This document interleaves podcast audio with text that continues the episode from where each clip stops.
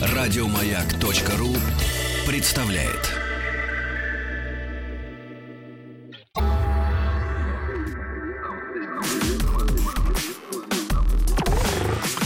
Двадцать два.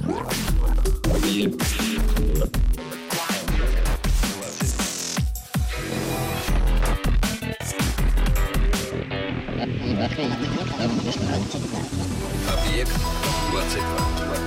22. Объект 22. Это «Объект-22», я Евгений Стаховский и научные бои.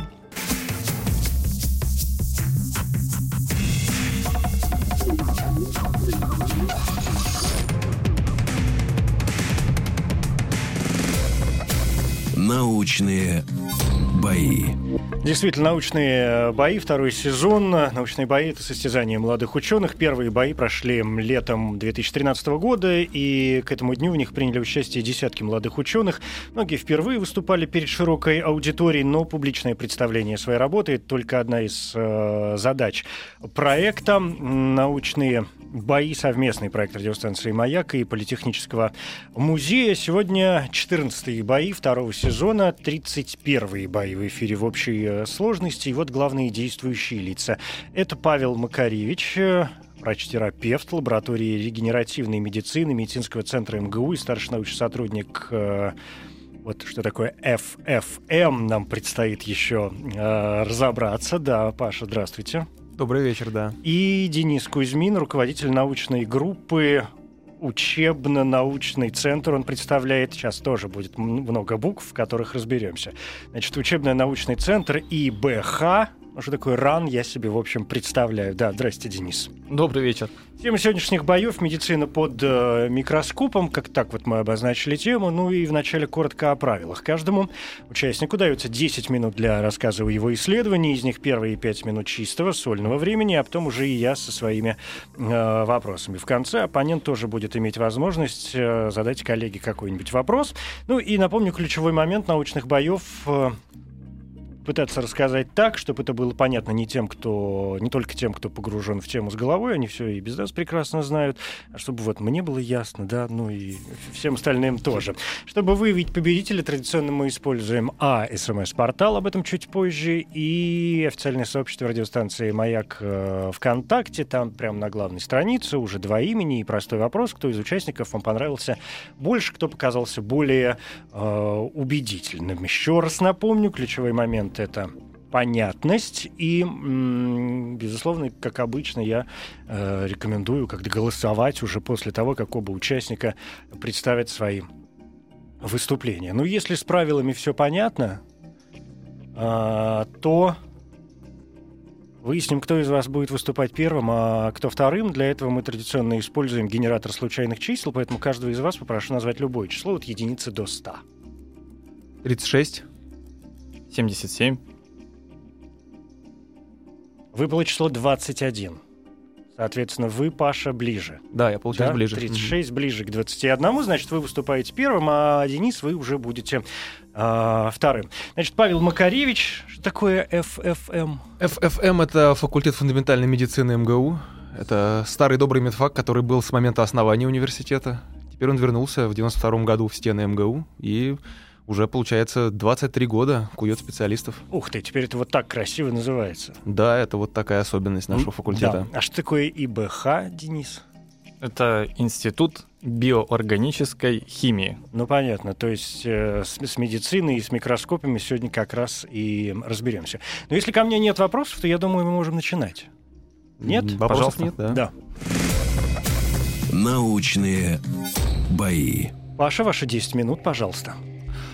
Спасибо. Ну, меня уже представили. Ну, наверное, начну я с того, что за последние лет 10-15 у нас очень сильно изменились наши представления о том, что такое лекарство. То есть если изначально это вот многовековой опыт использования химических соединений, которые влияют на процессы в клетке и в организме, это и аспирин, и обезболивающие, и антибиотики, о которых скоро будет сказано, то теперь э, лекарственным препаратом могут становиться клетки. Это и есть регенеративная медицина, это две технологии принципиальных, которые в ней существуют. Это генная терапия и это клеточная терапия. И, наверное, вот назвав их технологиями, я немножко погрешил против истины, потому что на самом деле это не совсем технологии, это новая медицина. А медицина 2.0, медицина будущего, можно разные названия придумывать, но по сути регенеративная медицина — это не способ манипулирования процессами в клетке для лечения, это воссоздание утраченных клеток, органов, может быть даже в перспективе конечностей и частей тела, но это именно полное восстановление как цель лечебных технологий, которые мы используем. Ну, что у нас есть в нашем распоряжении, да, чтобы быть более конкретным? Во-первых, это клеточная терапия, я это уже озвучил. Это введение в пораженную ткань э, клеток, которые имеют регенеративный потенциал. Не обязательно стволовых, они могут быть введены при самых разных заболеваниях, сердечно-сосудистых, нейродегенеративных, при травмах, и там оказывают свои эффекты, восстанавливая функцию. Второе — тканевая инженерия, когда мы не просто вводим в клетки, а мы перед тем, как э, лечить человека, мы в чашке или в биореакторе мы выращиваем ткань или э, похожую на орган функционально и структурно некий эквивалент, который мы потом пересаживаем ему, и в идеале это, конечно, позволяет решить э, проблему поиска донора органа, когда человек э, нуждается в пересадке или трансплантации. И таким образом получается, что Сейчас мы можем создавать эти эквиваленты. Очень большой прогресс достигнут в плане создания, допустим, э, хрящей, костей, связок опорно-двигательного аппарата. И это очень прогрессивная технология, которая уже, в принципе, почти находится в клинике в некоторых странах.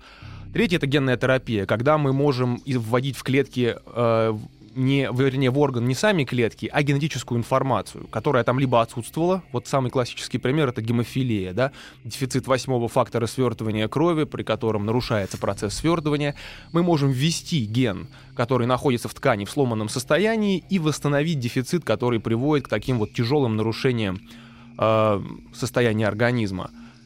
И второе, мы можем вводить в ткани дополнительные копии генов, с которых будет наработан белок, который оказывает положительное влияние на ткань, которая страдает от инфекции, от травмы, от нехватки кровоснабжения. Вот классический пример — это тактика, называемая терапевтический ангиогенез — когда в органе с помощью таких факторов роста, доставляемых туда с помощью генов, выращиваются новые сосуды. Ну, этим органом может быть сердце, может быть ткань нижней конечности, то есть те э, ткани, которые поражаются при тромбозах крупных артерий. Ну вот, наверное, вот это три основные технологии, которые сейчас у нас есть в руках.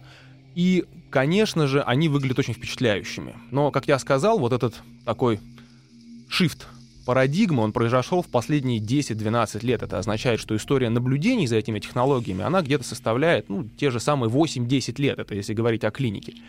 И здесь встает важная проблема, это, конечно, вопрос безопасности новых технологий, потому что мы оперируем на новом, ранее неизведанном человечеством уровне, и здесь любая ошибка, любая э, безответственность, которая привела к каким-то серьезным эффектам, это огромный э, моральный и репутационный блок на пути развития этих технологий, поэтому сейчас человечество, уже будучи наученным э, многими годами разработок классических лекарственных препаратов, очень аккуратно, шаг за шагом, не форсируя, продвигает эти технологии в клинику. И действительно, сейчас мы находимся скорее на этапе клинических испытаний.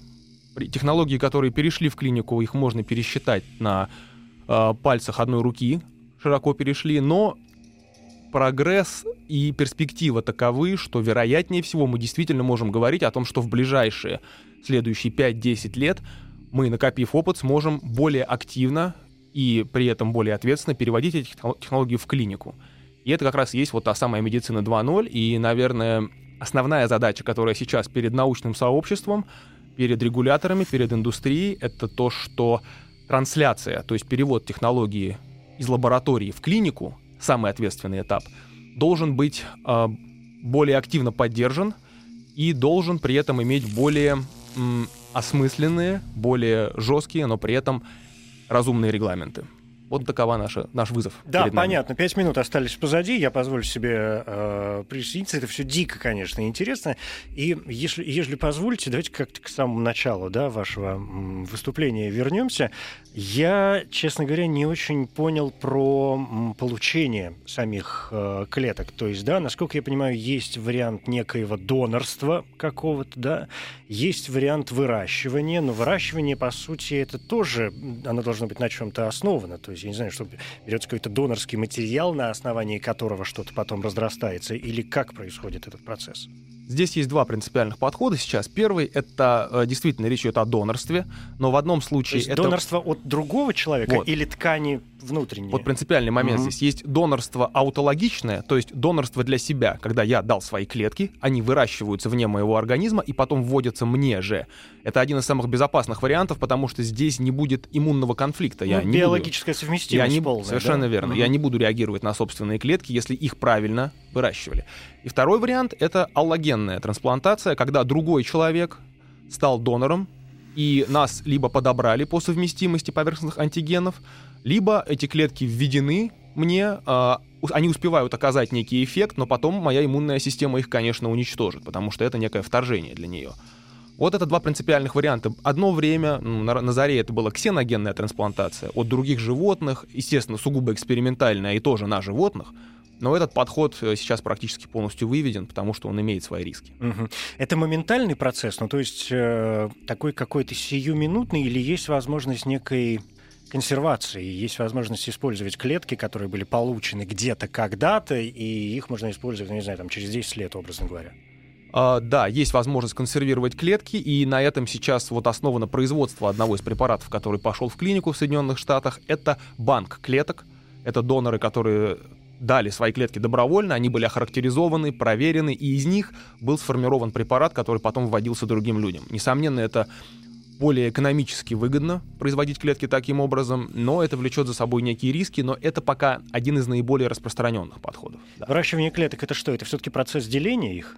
Да, мы высаживаем Мгм. клетки в питательную среду и поддерживаем их с помощью факторов роста и витаминов, так, чтобы они делились в культуре и увеличивались, ну, естественно, до некого разумного предела, о котором мы знаем, барьер Хейфлика. Клетка не Да. может делиться бесконечно, если она, конечно, не опухолевая. Как э, быстро происходит обычно этот процесс? Зависит от того, сколько нам нужно клеток. Иногда это милли- десятки миллионов клеток, тогда это вопрос а, биореакторных подходов, они ускоряют их, но это все равно может быть недели. И вот именно поэтому аутологичное донорство, когда это острая ситуация, и нужно завтра уже иметь клетки, а я их только сегодня сдал и должен ждать неделю, оно не всегда подходит. И поэтому аллогенное донорство от другого человека, когда они заморожены и ждут момента, оно получается иногда более выгодным. Именно потому, что это требует времени. Все ткани регенерируются. Я бы сказал, что на самом деле сейчас сложнее перечислить ткани, для которых не обнаружено внутри них резидентных стволовых клеток, то есть клеток, которые отвечают за обновление этой ткани. Я сейчас, наверное, сходу не назову такой ткани вам. Действительно, все, что раньше мы читали в популярных брошюрах, что сердце не регенерирует, нервные клетки не регенерируют, они регенерируют, просто очень медленно. Поэтому, наверное, сейчас я бы сказал, да, все ткани. Ну, просто с той или иной, да, э, Эффективность. эффективностью, сложностью, скоростью и так далее. Но, Совершенно в принципе, верно. работа ведется по всем направлениям. Да, это понятно. Здесь вот какой э, вопрос э, возникает. Вы стали говорить о клинических испытаниях, да, которые, если я понял, уже начались и уже ведутся. Да, да, верно. Что это за клинические испытания?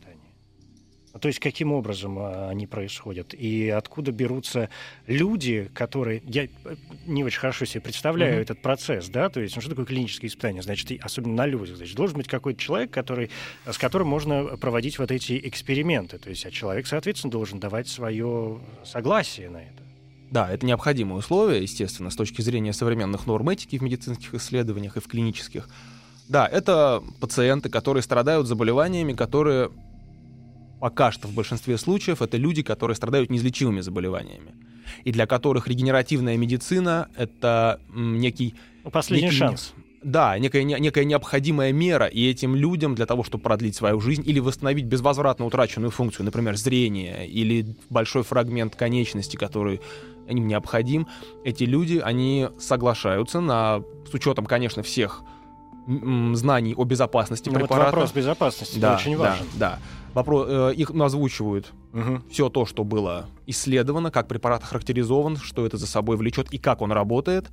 И эти люди, дав свое согласие, становятся частью клинических испытаний. Да, понятно. 10 минут э, истекли. У меня осталось к вам еще некоторое количество вопросов, которые я смогу задать в том случае, если вы сегодня победите вдруг Спасибо. в э, научных боях. Но пока, Денис, э, к вам позволю себе обратиться. По нашим правилам вы имеете возможность задать коллеге вопрос. Ну, я вот как Я знаю коллегу достаточно давно, и как более старший коллега хотел спросить о том вопросе, который меня больше всего интересует. Это вот замедление вопрос, э, процессов э, старения. Как регенеративная медицина сейчас, какие вот передовые технологии в этой области? Угу. Здесь на самом деле, ну, мы не можем замедлить старение бесконечно, заблокировать его, да, это невозможно, но э, я скажу так, в отношении вот именно омоложения организма, да, регенеративная медицина, может быть, не ставит пока такой цели, потому как имеются более актуальные задачи. Но прогресс таков, что регенеративная медицина активно изучает снижение вот а, регенеративного потенциала тела человека по мере его старения. Мы понимаем, да, что когда мы молоды, у нас много стволовых клеток, мы можем хорошо восстанавливаться после травмы, болезни, и когда мы стареем, это меняется. И вот мои коллеги в университете очень активно этим вопросом занимаются и изучают механизмы, которые уменьшают регенеративный потенциал, и если а, все будет складываться хорошо, то мы сможем на них влиять, и тогда мы сможем действительно ну, замедлять этот процесс. Да? Да. Да. А, спасибо большое. Это Павел э, Макаревич, врач-терапевт лаборатории регенеративной медицины медицинского центра МГУ и старший научный сотрудник факультета фундаментальной медицины МГУ имени Ломоносова. Первое выступление в сегодняшних научных боях. Э, напомню о голосовании 5533, короткий номер для ваших э, смс, поскольку Павел выступал первым. Если вам его выступление понравится больше по итогам э, двух э, докладов, назовем это так, э, таким сухим языком, то присылайте на короткий номер 5533 сообщение с э, символом М1. Одна буква, одна цифра, все очень просто.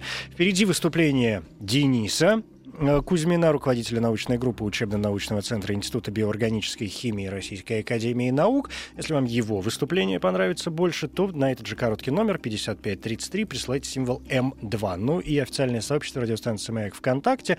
Все очень просто. Заходите, присоединяйтесь прямо на главной странице. Там э, научные бои, тема, медицина под микроскопом и два имени. Простой вопрос, кто вам понравился больше. Передохнем немного и продолжим.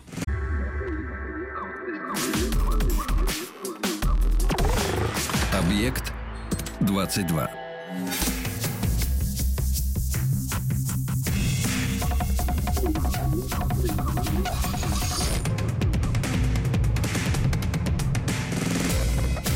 Научные бои. Это «Научные бои», второй сезон и 14 бои в эфире, 31 бои в общей сложности в эфире «Маяка». Я Евгений Стаховский, и сегодня наша тема «Медицина под микроскопом». Уже позади осталось выступление Павла Макаревича, врача-терапевта лаборатории регенеративной э, медицины. И впереди нас ждет нечто фундаментальное, я надеюсь. Фундаментальное и, я надеюсь, научное. Ну, это уж от вас зависит, знаете ли, да. Денис Кузьмин, руководитель научной группы учебно-научного центра Института биоорганической химии РАН. Все по-прежнему, поэтому если вы готовы, то что тянуть? Научные бои. Денис, ваши 10 минут, пожалуйста. Благодарю. Э, Сегодня вот перед человечеством стоит э, поистине глобальная задача. И это отнюдь не цена на баррель нефти. Сегодня мы лицом к лицу сталкиваемся с кризисом классических антибиотиков. Э, Я думаю, что многие знают, что большинство антибиотиков, которые мы сегодня используем, было получено достаточно давно. Это 40-е, 60-е годы предыдущего столетия. Эти антибиотики позволили вылечить множество людей, но бактерии приспосабливались к этим антибиотикам, постепенно выросла новая ин- генерация, новые поколения бактерий, которые ну, практически не чувствительны к этим антибиотикам. Э, Сегодня даже те антибиотики, которые были припасены на черный день, они уже задействованы. То есть мы уже расконсер- расконсервировали и используем тот арсенал, который был последней линией обороны. Недавно один из старейших и авторитетнейших медицинских журналов Lancet в конце ноября опубликовал э, статью, в которой рассказал об обнаружении в Китае бактерии, которая устойчива ко всем известным на сегодня антибиотикам. Более того, вот это свойство устойчивости этой бактерии, она с легкостью передает другим менее опасным сородичам.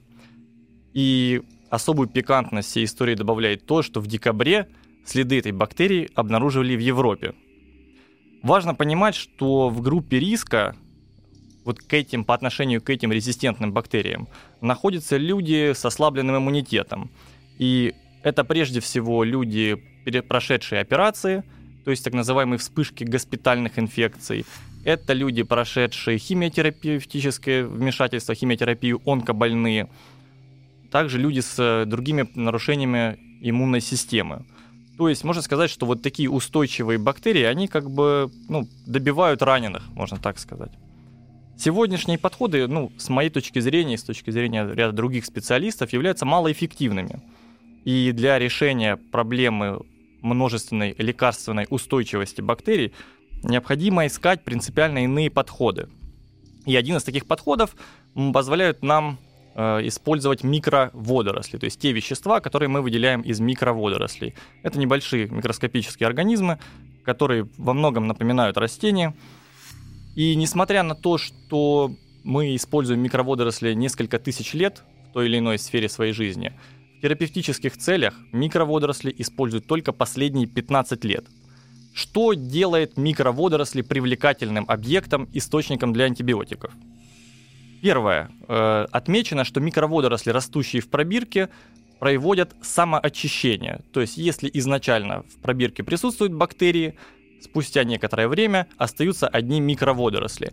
Это создает предпосылку предположить, что есть какие-то вещества, которые выбрасывают бактерии, о, микроводоросли, прошу прощения, которые подавляют бактерии. Второе.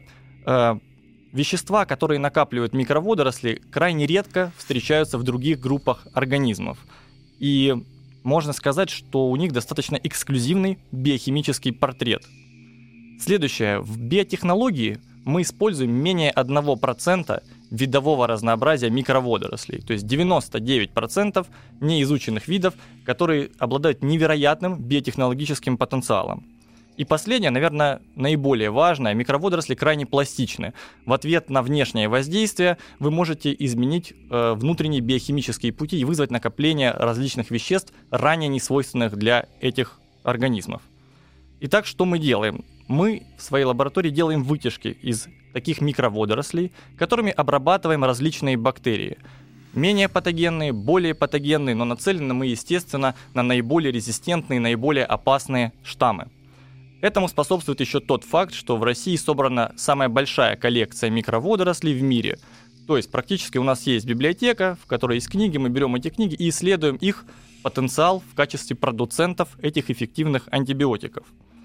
И здесь э, надо сказать, что мы проанализировали несколько сотен видов микроводорослей и уже нашли два штамма, которые вырабатывают крайне мощные и перспективные антибиотические вещества, что исследовалось на большой панели бактерий, которые были изначально устойчивы к классическим антибиотикам. Завершая свое выступление, я хотел бы сказать, что вот проблема антибиотикорезистентности – это действительно большая, это глобальная планетарная проблема. Это макропроблема. Ирония в том, что решить эту макропроблему нам помогают микроорганизмы, микроводоросли. Все? Да, и на этом, да, мое выступление а, то есть закончено. ну, у нас просто есть еще время. И, ну, ну, хорошо, да, если вы закончили, то я как-то могу так, совсем с чистой совестью э, присоединиться. Слушайте, а скажите мне, э, Денис, это очень увлекательно, конечно, все. Вот эти вот процессы. М- а есть... Вообще давно вы этим занимаетесь? Не вы конкретно, я имею в виду, а наука вот этой вот э, истории с микроводорослями. Вот дело в том, что поиском антибиотических веществ в микроводорослях начали заниматься всего несколько лет назад, то есть это 2-3 года. Потому что до этого как бы базовой площадкой для поиска антибиотиков были почвенные бактерии. Это были такие рабочие лошадки, актиномицетов, группа актиномицетов, из которых выделяли всевозможные антибиотики, затем поняли, что они себя исчерпали, их начали химически модифицировать, и те себя исчерпали, потом пришла компьютерное моделирование пытались создать пространство на молекулу, ее воспроизвести уже химическим путем, подобрав определенную мишень. И это себя не оправдал, и этот подход себя не оправдал. И вот сейчас, только вот недавно наука вот э, сфокусировалась на том, чтобы попытаться исследовать микроорганизмы на предмет вот таких антибиотических веществ. По сути своей это сильно отличается от э, других видов, классов, как это правильно назвать, антибиотиков. Но ну, понятно, что все мы знаем э, об основной группе да, антибиотических средств, ну, то есть там о пенициллинах, mm-hmm. например, да, помимо нее существуют там некоторые м, другие, но э, вот эти микроводорослевые сильно, отли... то есть у них есть какое-то ключевое отличие от всего остального? Знаете, это отличный вопрос. Э, дело в том, что э, сами по себе антибиотики это тоже, надо сказать, достаточно разнородная группа веществ ну, по да, своей химической да. природе. И мне кажется, что микроводоросли конечно, скорее воспроизведут общую тенденцию. Это также могут быть и антибиотики белковой природы, пептидной природы, это могут быть производные жирных кислот и так далее. Но, скорее всего, классы соединений будут все те же. Просто будут конкретные представители этих классов, которые до этого не встречались. Угу. Как происходит процесс вытяжки, когда вы стали рассказывать о том, что вы берете эти микроводоросли, что-то из них вытягиваете? Это каким образом происходит? Ну, здесь мы используем достаточно сложные системы растворителей. И на первом этапе, естественно, мы стараемся вытащить из клетки все, что можно. Для этого мы, например, делаем либо этанольную экстракцию, либо экстракцию таким вот такой аббревиатурой. Что, что ж от клетки остается? Вот очень хорошо, что ничего не остается, потому что мы стараемся идти широкой гребенкой, мы стараемся забрать все, что можно, потому что мы постепенно отсеиваем отсеиваем на каждом следующем этапе, очищаем, очищаем, очищаем экстракт, доходя до той самой молекулы, которая одна или в комплексе обладает антибиотическим эффектом. Но первая, конечно, наша задача взять все. Может быть, нам Что, что может быть полезно. А, а испытания наверняка же должны э, вестись каким-то таким серьезным образом. Но вот Павел говорил о том, что да, ведутся клинические испытания в его области исследований. И у вас что с этим? Ну, безусловно, здесь надо понимать, что мы сейчас говорим, да, о стадийности процесса. И на первой стадии, конечно, мы стараемся зацепить это активное э, соединение, это активное вещество, и сказать, что да, эта молекула, эта игра стоит свеч, потому что она решает ряд наших проблем, а именно преодолевает вот эту вот устойчивость. Дальше, безусловно, конечно, надо обосновать, э, является ли данное соединение безопасным для клеток уже высших э, млекопитающих, ну, для млекопитающих, для нас с вами. Для этого ставят специфические специальные тесты, в том числе и на гемолитическую активность, и на эффект на клеточных культурах. Затем идут мыши, или другие э, крупные животные сейчас, они больше в моде. И в конце, как бы, да, если мы пройдем успешно все эти стадии, мы перейдем к клиническим испытаниям на пациентах. Но вы сейчас до какой стадии добрались уже? Сейчас мы добрались до стадии идентификации активного действующего вещества. Что это значит? Это значит, что мы, мы отобрали группу штаммов, которые являются продуцентами чего-то, что уничтожает бактерии, устойчивые к антибиотикам, и мы готовы говорить о химической природе угу. этого вещества. То есть пока процесс идет, ну что называется, инвитро, да?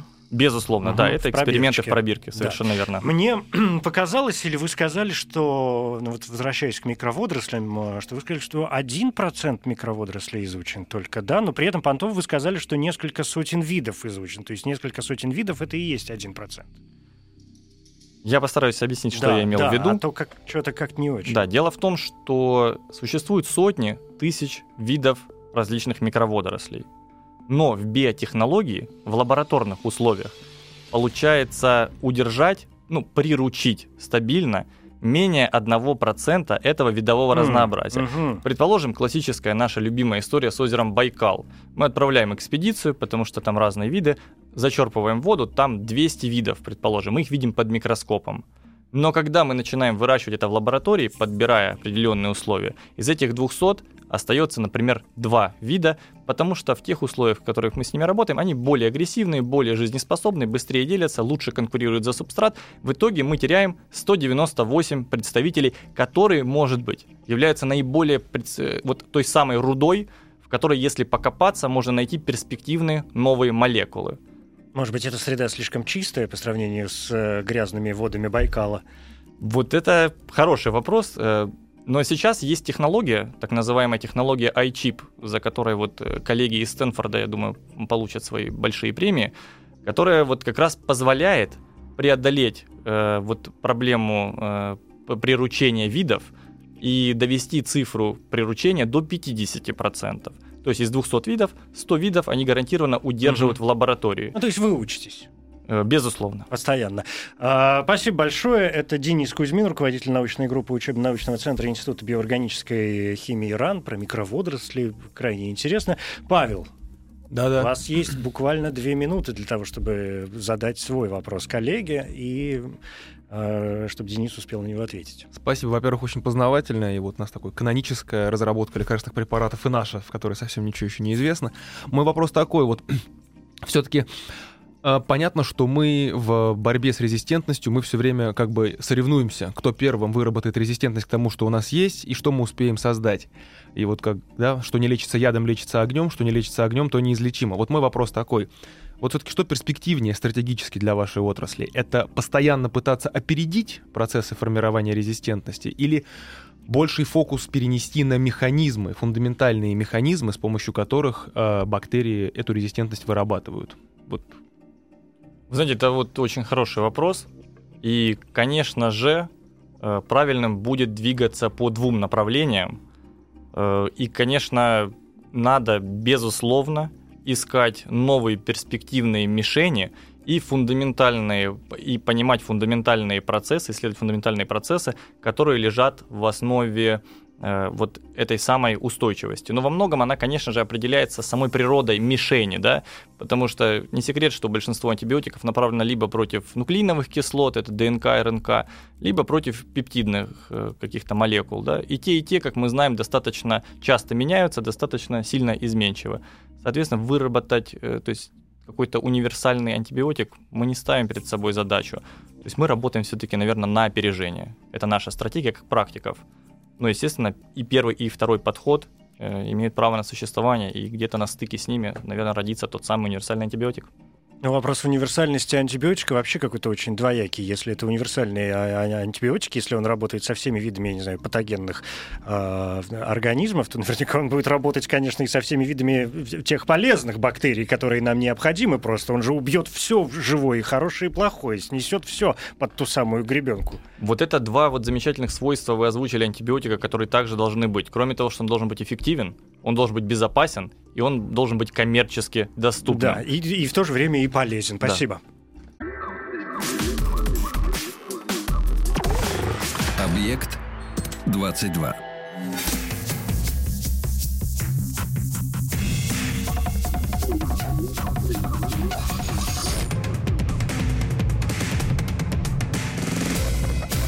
Научные бои. Это «Научные бои», 14 бои второго сезона. Сегодня тема «Медицина под микроскопом». Уже позади остались оба выступления и Павла Макаревича, и Дениса Кузьмина. Ну и теперь самое время, в общем, с чистой совестью приступить к голосованию. Если вы этого еще не сделали, не определились, например, с тем э, человеком, с, с той кандидатурой, которая понравилась вам больше, показалась более убедительной, 5533, короткий номер для СМС. Если вам больше понравился Павел э, Макаревич, врач-терапевт, э, выступал первым, то присылайте на короткий номер символ М1. Одна буква, одна цифра, все очень просто. Если выступление Дениса Кузьмина вам понравилось больше руководителя научной группы, то присылайте на этот же короткий номер 5533 э, символ М1. 2. Ну и официальное сообщество радиостанции «Маяк ВКонтакте» к вашим услугам.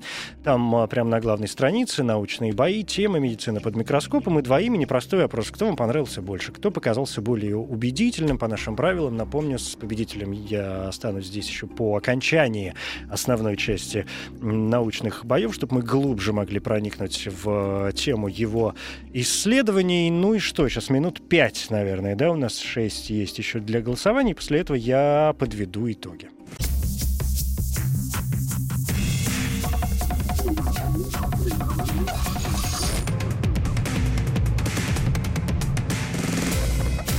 Научные бои.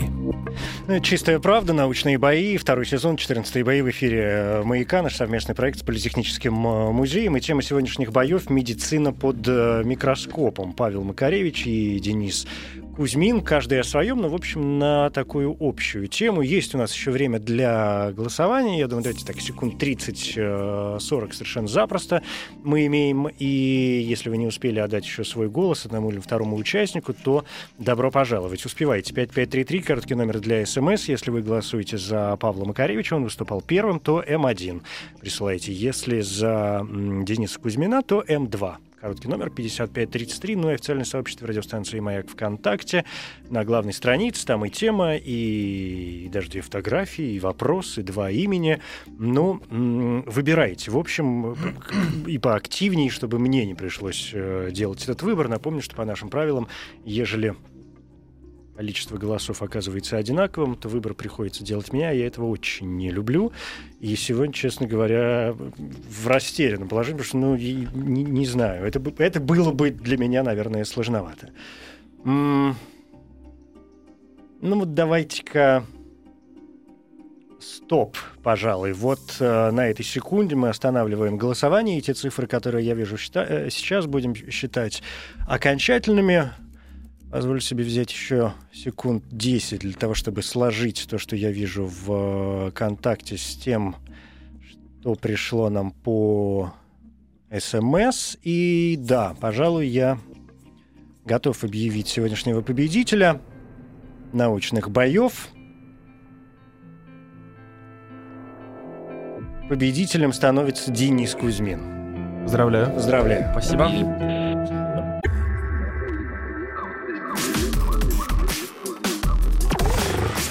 Объект 22.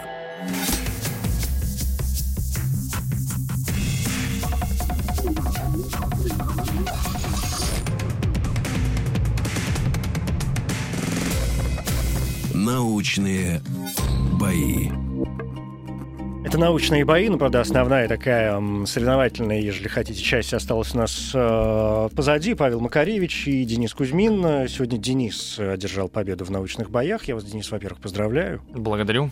С э, этой победой. Павел, надеюсь, вы не расстроились. Не, я поздравляю своего коллегу-оппонента с огромным удовольствием. Спасибо. Да, у вас такие темы. Знаете, я обычно делюсь какими-то своими соображениями на э, этот счет, да, то есть, как мне кажется, почему за одного человека проголосовали больше, чем за другого. Сегодня я вам честно могу сказать, у меня нет понимания, почему, ну, то есть, чем руководствовались люди, когда голосовали. Потому что, мне кажется, две настолько интересных темы, что я бы просто действительно попал в какой-нибудь тупик. То мне было бы сложно отдать свой голос за а, кого-то из вас.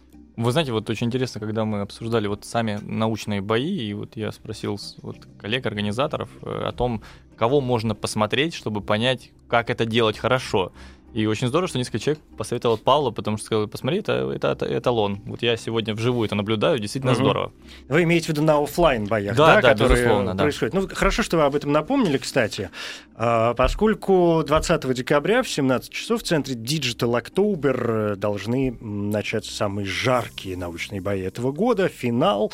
В финале ученые расскажут о генной терапии, модели психического биолюминесценции, микроводорослях и э, ГМО-растениях. Выбор зрителей за этот год. Ну, кто станет победителем, как всегда, решаете вы. Вход бесплатный после регистрации на сайте музея. Там все очень, все очень просто. Политехнический музей, поисковый, и там что-нибудь и выскочит. Правильно? Правильно. Ну вот хорошо, 20 декабря в 17.00. Э, Теперь к делу. Когда я говорил о том, что мне было бы сложно сегодня сделать выбор э, между вами, я говорил еще и о том, что... Значит, я имел в виду еще и то, что у меня, конечно, сегодня была какая-то мечта в процессе выступления, чтобы вы уже, знаете, оставить вас двоих здесь после этих боев, чтобы вы о чем-нибудь поговорили, а я так со стороны аккуратненько э, посмотрел. Более того, я вам хочу сказать, э, готов признаться, что к вам, Паша, у меня осталось вопросов больше например, чем э, к э, Денису. Микроводоросли какая-то, конечно, заоблачная тема. Что-то такое. Вот эта регенерация с ней как-то с как-то попонятней. Ну, то есть ее можно себе представить даже как-то э, при, приблизительно. А что это за существа непонятные? Где вы их взяли? Почему они, они что, не, почему микроводоросли они, я не знаю, там микро... Что еще бывает? Микрокораллы. Ну, вы знаете, вот э, микроводоросли, само название подсказывает о том, что это что-то очень небольшое. И растет в воде. И растет в воде, да, везде, где есть влага, это совершенно правда, они растут. Это одни из самых, без преувеличения, старых организмов, древних организмов на планете. То есть им несколько миллиардов лет. И есть даже мнение, что кислород, которым мы с вами дышим, в том числе мы с вами, и Павел тоже дышит этим кислородом, у нас сегодня общий кислород, э, как раз э, произошел и накопился в атмосфере отчасти благодаря микроводорослям, потому что клетка микроводоросли дала начало вот по одной из бытующих теорий, дала начало как раз вот тому самому хлоропласту, который вот в высших растениях позволил уже под действием вот энергии света вот выделять там в процессе фотосинтеза кислород. Поэтому группа действительно очень интересная, крайне разнообразная, причем как действительно одноклеточные встречаются формы, так и колониальные формы. И даже, вот мне кажется, еще интереснее просто тот спектр веществ, которые можно доставать, и вот тем, скажем так, области применения, где уже сейчас используют микроводоросли. Если вам будет интересно, я расскажу вам поподробнее. Да, мне очень интересно, конечно. Я просто боюсь, что это займет слишком много да. времени. А как они размножаются? Вы знаете, достаточно банально, э, Делением? простым делением, да, да. То есть здесь как бы вот честно говоря, нет никакой сенсации. Есть, тут э, вот какой сразу вопрос возникает. А долго вообще вот этот процесс? Вы рассказывали о вытяжке, я у Паши спрашивал, э, процесс вот этого вытягивания полезных вещей да, из клетки, это длительный процесс? Вы знаете, вот сам процесс, это, опять же, некоторая терминальная фаза исследования. Здесь наиболее действительно тонкий, я бы сказал, творческий момент — это наработать вот то самое необходимое количество клеток, из которых вы вот можете вытянуть главные компоненты. И здесь все зависит от свойств клеток, потому что они отличаются очень сильно по скорости деления и по тому, насколько они прихотливы угу. там или неприхотливы к То есть вопрос содержания. В, коли- в количестве. Безусловно. Даже не столько в качестве, сколько и в количестве. здесь вот очень важно, что вот такой мультипликатор клеток, умножитель клеток или культиватор, это оборудование, которое называется фотобиореакторы, достаточно сложно называется, но э, и это действительно вот мне понравилось, коллеги из политеха сказали, что это адронный коллайдер в мире биологии. Я вот с ними согласен, мне очень понравилось такое вот громкое сравнение. Это оборудование, которое, к счастью, вот, э, есть в России и только у нас в лаборатории, но вот оно позволяет получить в полупромышленных, представляете, масштабах вот эту массу водорослей, из которых вы можете выделять, вытягивать различные вещества. Так вы таким образом тоже вернетесь к истокам Вселенной? Вот так вот вы предложили, да? Ну, мы об этом не задумывались, но, наверное, пора. Ну, да. почему? Вы же сами сказали, что эти микроводоросли один из самых там древнейших каких-то существ, да, одноклеточных на планете, что они, получается, существуют практически с, с самого начала, с зарождения э, жизни. Ну вот здесь есть та важная составляющая, что так как они очень долго с нами существуют и очень то давно... Им на нас, в общем, наплевать. С одной стороны, да. А с другой стороны, вы представляете, сколько всего они пережили и какие у них мощные этом, да, да, адаптационные механизмы. Конечно, это кладезь э, вот, мудрости, бодрости и вот других интересных А нельзя просто как-то человека с ними... Э, ну, чтобы мы с ними как-то уже затусили раз и навсегда, и, и все. Вы знаете, мы вот что характерно занимаемся этим, причем вы не поверите, вот лидеры вот в э, направлении затусить с микроводорослями голландцы. Ух ты. Символично, да? Э, дело в том, что там э, достаточно большие фермы, и там вообще распространено вот культивирование микроводорослей. И вот в Голландии я впервые попробовал на вкус микроводоросли. Они из них пирожки пекут? Безусловно. Зеленеет язык, но по вкусу вот э, моя любимая ассоциация напоминает хумус, ну, в общем, очень mm-hmm. безобидно, очень интересно. И вообще, ну, как-то всегда здорово, когда можно попробовать свой объект изучения на вкус. Отсюда, опять же, учитывая, что их много, и они, по большому счету, везде, складывается ощущение, что это практически бесплатный процесс. Ну что там, бери, собирайте микроводоросли и лепи из них э, все, что хочешь. Да, вот вы правы в том, что действительно они везде, и источники у нас совершенно разные. Но Там, работать с ними, видимо... Работать с ними достаточно сложно, потому что они требуют очень тонких настроек в плане той среды, в которой они вот чувствуют себя комфортно. Вот поиск этой среды — это... Привередливые? Многие, да. Вот, знаете, как все хорошее, вот оно достаточно вот сложная, поэтому если вот какой-то есть организм, который может дать вам интересные э, продукты, вот его, как правило, достаточно сложно культивировать. Это странно, потому что, ну, господи, если человек это, по сути, огурец с глазами, так э, им же должно быть внутри нас комфортно, если они любят жидкость. Ну вот в основном, когда они попадают в нас, мы их удачно перевариваем. У вот, нас э, есть, к сожалению, да, желудок отвратительный. Да. Нет, да. к счастью, вы знаете, ну, хорошо, вы медики, вам виднее. Мне кажется, им темновато просто внутри человека, как бы все-таки я вернусь да, к фотосинтезу, извините. Хотя есть э, там организмы, которые любят вот наоборот отсутствие света, микроводоросли, которые так называемое смешанное питание у них, миксотрофы, Мгм. которые могут существовать как вот в присутствии света, так и в отсутствии. Но преимущественно, конечно, наличие солнечного света является лимитирующим фактором для многих микроводорослей. Это грустно. Это, ну, это жизнь микроводорослей, ну, она вам пора- полна, она полна, Да. вы знаете, трудностей. А Несмотря на то, что они маленькие, они Вам уже много. пора найти что-то такое ф- флуоресцентное. Есть же рыбки, которые там светятся и так далее. Уже с человеком что-то такое придумать можно. На электричестве сэкономим ночью по улицам ходить. Знаете, но они вот неплохо себя чувствуют вот этих всяких прибрежных зонах, где вот тепло, светло, вода. Все там неплохо себя чувствуют, Это да, надо правда. сказать. Да? Тут, вот они не выбиваются из общего тренда. Да-да-да. Но надо сказать, что микроводоросли еще ухитряются вот активно размножаться в таких вот местах. То есть вот если вы, может быть, слышали о цветении вот воды, о Да. покраснении всевозможных прибрежных вот э, зон, это все вот э, микроводоросли, которые пере, переперемножились. Мгм. Да, Вот. понятно.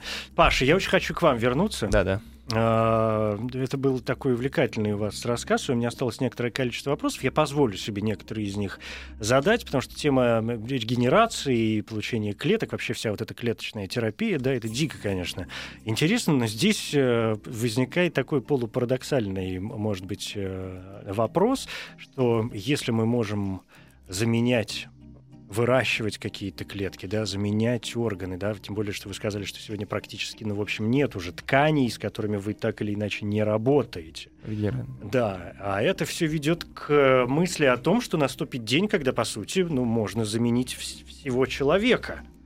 Ну, по- потихонечку. Это поменял, то поменял, здесь глазик, там ушко, здесь э, еще что-нибудь.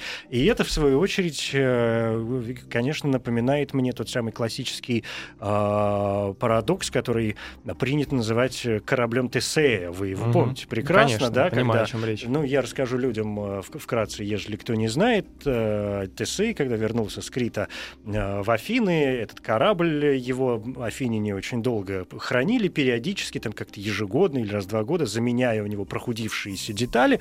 И люди, в конце концов, задались вопросом, что осталось ли у этого корабля вообще хоть одна незамененная деталь. Если таких деталей не осталось, можем ли мы считать этот корабль, собранный из смененных деталей, тем же самым кораблем, э, на котором приплыл Тесей в свое, в свое время.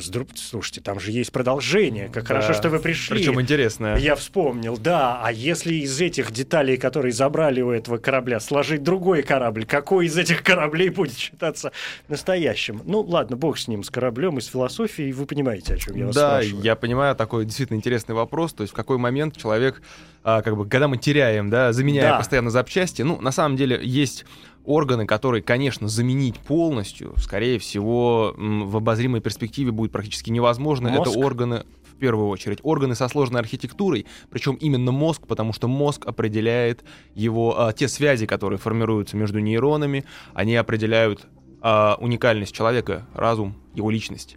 И в этой ситуации, конечно, мы можем, а, как помните, в этих а, в мультике, да, был мозг. Мгм. Оставался только мозг, а все остальное было роботизировано, чтобы сохранить человека. Но все-таки, наверное, до такого уровня мы а, не можем дойти по той причине, что есть барьеры на пути того, сколько организм может жить. И эти барьеры, они, я думаю, заложены природой настолько глубоко в самих клетках, что созданная деново, заново, ткань, она всегда будет иметь некие ограничения по своей выживаемости, по развитию, и, вероятно, будет само, э, она запрограммирована на самовыведение из этого процесса, и собрать человека совсем из новых запчастей полностью, я думаю, это просто невозможно. Ну, вы говорите с позиции сегодняшнего дня. Да, но я думаю, что, э, как знаете, как много раз мы уже на, ну, во время работы в науке мы постоянно видим, что природой заложены настолько глубокие механизмы, что когда мы думаем, что мы их обошли, тут же выясняется, что мы чего-то не учли, и есть еще одна боковая дорожка, как э, снять э, то, что мы годами разрабатывали, как это ликвидировать или обойти, э, как это было, допустим, с вопросами клонирования, когда вся пресса и все и научная общественность действительно в страхе смотрела, но мы поняли, что клонированные организмы по какому-то необъяснимому поводу, по какой-то необъяснимой причине, они часто не жизнеспособны. Мгм. Ну, природу в этом смысле можно понять. И вот такие пути, они, кстати, на мой взгляд, совершенно подтверждают э, теорию эволюции. Потому что ежели все можно заменить, и если мы стремимся не только к борьбе со старением, но по большому большому счету придвиг... пододвигаемся к, вплотную к э, бессмертию, то это тормозит все на свете. А как же развитие тогда, хочется спросить? Ну, мы понимаем, что, как говорится, каждая особь рано или поздно должна выйти куда-то, элиминироваться из этого ареала обитания, уступить место более молодым. И, конечно, о бессмертии как таковом, как о цели регенеративной медицины мы, наверное, говорить не можем, потому как эта цель, она... Ну, без, что такое бессмертие, мы понимаем, это онкологическая ситуация в организме. И такого, конечно, мы...